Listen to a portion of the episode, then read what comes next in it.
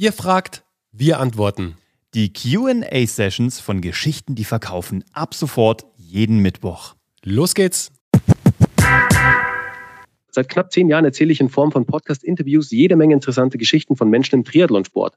Es macht mir mhm. mega Spaß, erreicht mehrere tausend Menschen pro Folge. Super.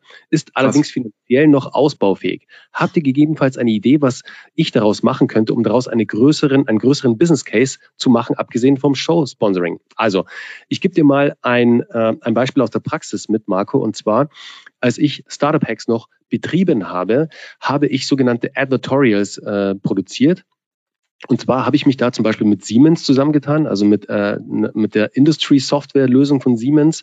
Solid Edge heißt die, die machen so CAD-Programme und so. Und was die machen, die hatten eine Überschneidung mit meiner Zielgruppe, mit Startups, mit angehenden Gründer etc. Und der Deal war so, dass wir gesagt haben, okay, wir produzieren gemeinsame Folgen. Ich interviewe die Protagonisten äh, der Startups, die die Siemens Software im Einsatz haben. Und Dafür wurde ich bezahlt und sogar sehr gut, weil es in einer Nische ist. Du bist auch in der Nische unterwegs.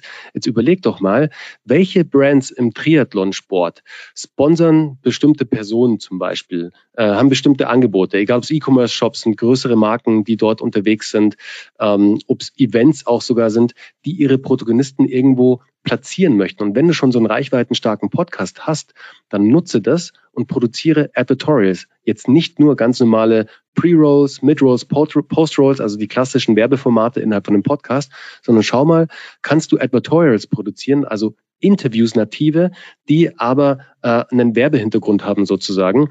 Und da kannst du richtig gutes Geld verdienen. Also da kannst du auch wirklich tolle Preise aufrufen.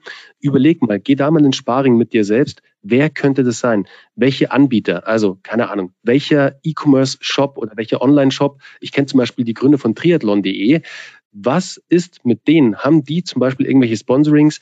Wollen die, willst du da vielleicht die Gründer mal interviewen und sie promoten ihren Shop dabei? Denk mal in so eine Richtung. Das ist das, was wir auch gemacht haben mit dem Auswanderer-Podcast von Nikolaus genau. Kräuter. Da haben wir Business Cases drumherum gebaut. Also da gibt es einiges, da kommen auch gerne nochmal so auf uns zu. Die Tanja hat gerade gefragt, um 12.41 Uhr, was könnten denn die Themen beim Verkauf der eigenen Kaffeebohnen sein? Oh, okay. Da sind wir natürlich sehr tief drin, weil wir mal einen Kaffee-Brand mitgelauncht haben. Der heißt My Barley Coffee, der mittlerweile Bestseller ist in seinen Bereichen auf Amazon und in mehr als 2000 äh, Reves und Edekas steht.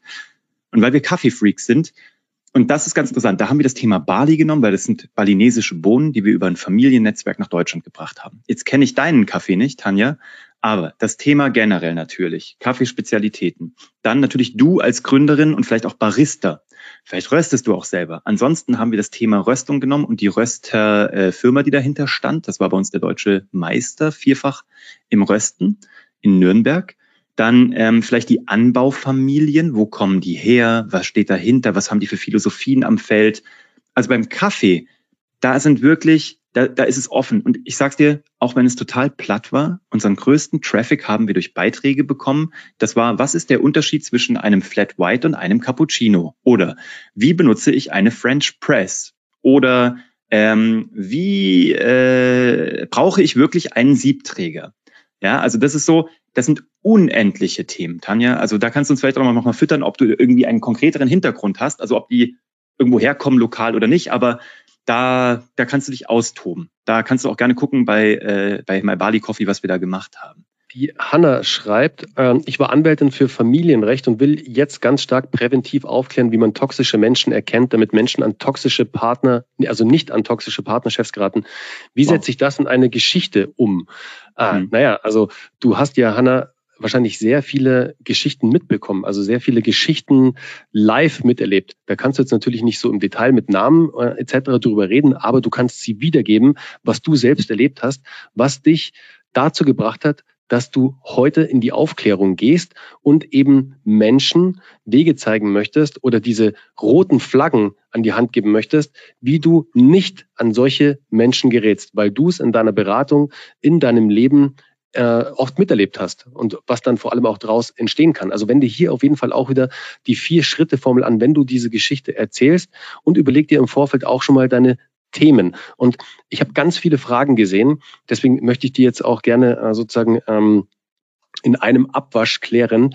ganz viel von euch haben gefragt, warum sind es genau vier Themen? Müssen es immer vier Themen sein? Nein, müssen es nicht. Aber idealerweise, damit du dich selbst nicht überfrachtest mit Themen, weil Menschen da draußen haben halt auch nur einen gewissen Grad der Aufnehmbarkeit an Dingen. Versteht ihr? Wenn ihr jetzt zu viele Themen aufmacht, dann wissen die Menschen am Ende nicht, für was ihr wirklich steht. Das ist dann leider too much. Deswegen vier Themen, die auf euer Hauptthema einzahlen, haben sich in der Praxis als ideal herausgestellt. Deswegen kommen wir auf die vier Themen und geben euch die vier Themen an die Hand, damit ihr auch da eine klare Fahrtrichtung habt. Drei businessbezogene, ein privates und damit reitet ihr erstmal los. Das war die heutige QA-Session bei Geschichten, die verkaufen. Wenn auch du eine Frage hast, schreib uns gerne deine Frage an office.kuvg.de und wir machen eine Folge darüber. Wir hören uns wieder am Sonntag mit der nächsten regulären neuen Episode, freuen uns auf dich und hab noch eine schöne Restwoche. Mach's gut.